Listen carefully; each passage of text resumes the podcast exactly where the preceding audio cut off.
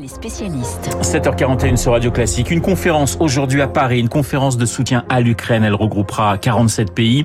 L'aide, mais aussi la reconstruction. Emmanuel Macron présidera cette réunion avec à ses côtés le Premier ministre ukrainien, mais aussi la présidente de la Commission européenne. Bonjour Lilia Sergeniuk, Jean Chat. Bonjour. Vous êtes secrétaire général de l'association France-Ukraine Idées sans frontières. Paris après Lugano, après Varsovie et après Berlin. Qu'attendez-vous très concrètement de cette conférence? Alors, l'Ukraine a vraiment besoin qu'il y ait des partenariats qui s'établissent, des partenariats durables, euh, pour soutenir euh, l'Ukraine dans ses actions actuelles et dans sa reconstruction euh, future. Parce que on, voilà, on, on y croit à cette liberté d'Ukraine. On se donnera tous les moyens pour y arriver. Et on a besoin de, de- que cette belle solidarité qui a lieu depuis euh, le début de la guerre euh, continue et des partenariats ciblés. Mais l'aide immédiate devrait arriver avant la mi-mars, c'est ce qui est promis. Mi-mars, c'est tard, parce que l'hiver sera déjà largement entamé. Alors tout à fait. Il y a vraiment besoin d'aide régulière et euh, rapide euh, pour répondre aux besoins. Lors d'une guerre, les besoins ils évoluent.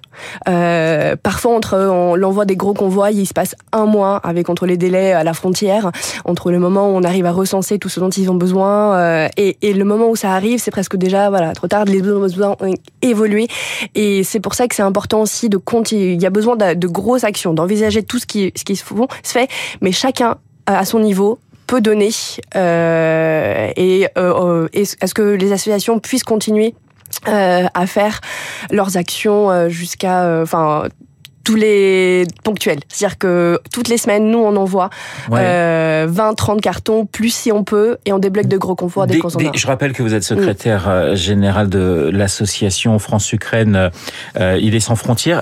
Ces cartons, il y a quoi dans ces cartons Alors, c'est principalement du matériel médical, des Ouais. médicaments euh, et des produits de première nécessité. Actuellement, depuis 2-3 semaines, c'est des batteries externes, des chauffages d'a- d'appoint, des lampes, des, bandes réfléchissantes, parce qu'il y a des accidents de la route, comme ils coupent de l'électricité. Il y a plein de choses qui surajoutent aux problèmes qu'ils ont déjà de, de base. Donc, il est important d'avoir vraiment le retour et de s'adapter à la situation. Euh, La situation et s'adapter à la situation, c'est le froid, c'est le principal ennemi de la C'est population le froid, aujourd'hui. c'est le manque euh, Ouais. de d'électricité et, euh, et du coup tout ce qui va avec. C'est-à-dire que les, toutes les infrastructures ont du mal à fonctionner euh, et donc du coup on a du mal à, à, à faire, enfin à continuer de vivre pour cette partie de l'Ukraine au centre et à l'ouest qui pouvait jusque-là continuer d'une certaine manière en dehors des moments où ils recevaient des missiles. Il est facile d'acheminer justement cette aide au- au- aujourd'hui? Nous actuellement toutes les semaines on peut envoyer. Toutes C'est les semaines, tout- vous ouais. pouvez envoyer des Ouais, choses. exactement. On pourrait même le faire plus régulièrement si on avait plus de soutien financier euh, et plus de dons. Alors, euh, Lilia Sergeniuk Jancha, vous êtes euh, franco-ukrainienne depuis le début de, de la guerre. Emmanuel Macron et Volodymyr Zelensky se sont entretenus plus d'une quarantaine de fois, mais on, on a quand même toujours le sentiment que c'est compliqué entre les deux hommes. Est-ce que vous le ressentez également? Alors, je pense que en politique, ils font ce qu'ils peuvent. Déjà, merci du soutien de la France à l'Ukraine dans, dans ce contexte. Euh, c'est très important pour le moral, euh, pour le, soutien effectivement. euh, en, en dons matériels et, et, et financiers également. Et euh, cette tension, enfin, je pense que voilà, la politique, c'est c'est pas simple. Ils font ce qu'ils peuvent et, et cette collaboration continue. C'est essentiel. Mais vous sentez que les, les Français sont toujours derrière vous? Parce qu'il y avait un moment la question de se dire quand il va commencer à faire froid en France, quand on va payer l'électricité plus cher, on, se, on va peut-être Oui, se lasser de, de ce conflit. C'est pas le cas. On, non, Vous le enfin, ressentez pas? Euh, on a pu le ressentir à un moment, mais, mais ça revient. Certaines, cette période aussi de Noël où on a envie de d'aider son, son prochain, on, on sent qu'il y a un élan de générosité à nouveau, et, et c'est important parce qu'ils en ont besoin. Lilia Sergeniuk, Jean Chat, beaucoup de pays craignent un nouvel exode euh, des femmes et des enfants ukrainiens à cause du froid. Est-ce qu'on est en capacité, nous, l'Europe de l'Ouest, de, de- de les accueillir? Est-ce que vous pensez qu'effectivement, ce sont des dizaines, voire des centaines de milliers de- d'Ukrainiens qui vont, euh, qui vont euh, tenter de fuir le froid? Je pense que pour certains, oui, vont partir, peut-être pas aussi nombreux que, que ce que vous dites, parce que les Ukrainiens sont très patriotes et je le vois avec ma famille qui reste encore en Ukraine, avec mes cousines qui voilà sont à l'ouest ou à Kiev et qui pourtant euh, continuent à vouloir euh, être là malgré euh, les missiles qui s'entendent de temps en temps, malgré les situations difficiles.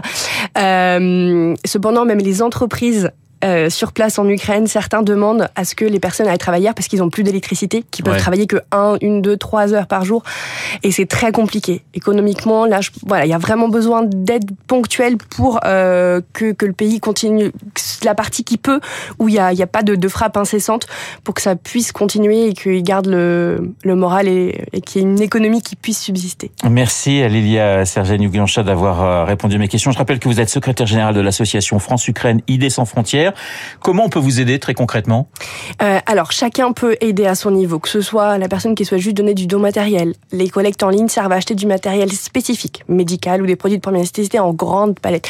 Quelqu'un peut ramener une brosse à dents, euh, voilà, de, des, des pâtes pour manger, des conserves. Une entreprise peut donner. Et sachez qu'avec les associations, il y a des dons défiscalisés. Il y a des vrais avantages aussi. C'est important d'en parler puisque ça permet de faire une bonne action tout en, on est, voilà, en étant un peu plus soulagé sur le plan financier euh, euh, quand, quand on donne. Et c'est important parce qu'on en a besoin, on a besoin de votre aide, on a autant avoir l'association, euh, les, les, les, cheminements pour faire ce qu'il faut pour faire parvenir les dons en Ukraine, on a besoin de voilà des bénévoles, des entreprises et de tous ces partenariats qui vont euh, avoir, euh, qui, qui, vont permettre à la, enfin, la, la poursuite à de, de, se reconstruire Exactement. surtout. Merci beaucoup France Ukraine Idées sans frontières. Eh bien vous allez sur le site et vous aurez tous les renseignements possibles. Il est 7h47 sur Radio Classique dans un instant le journal imprévisible de Marc Bourreau. Les demi-finales de la Coupe du Monde débute aujourd'hui. On change totalement de sujet. L'occasion pour Marc de s'intéresser aux relations plus ou moins passionnées, en tout cas très intéressées, des chefs d'État avec le ballon rond. À tout de suite.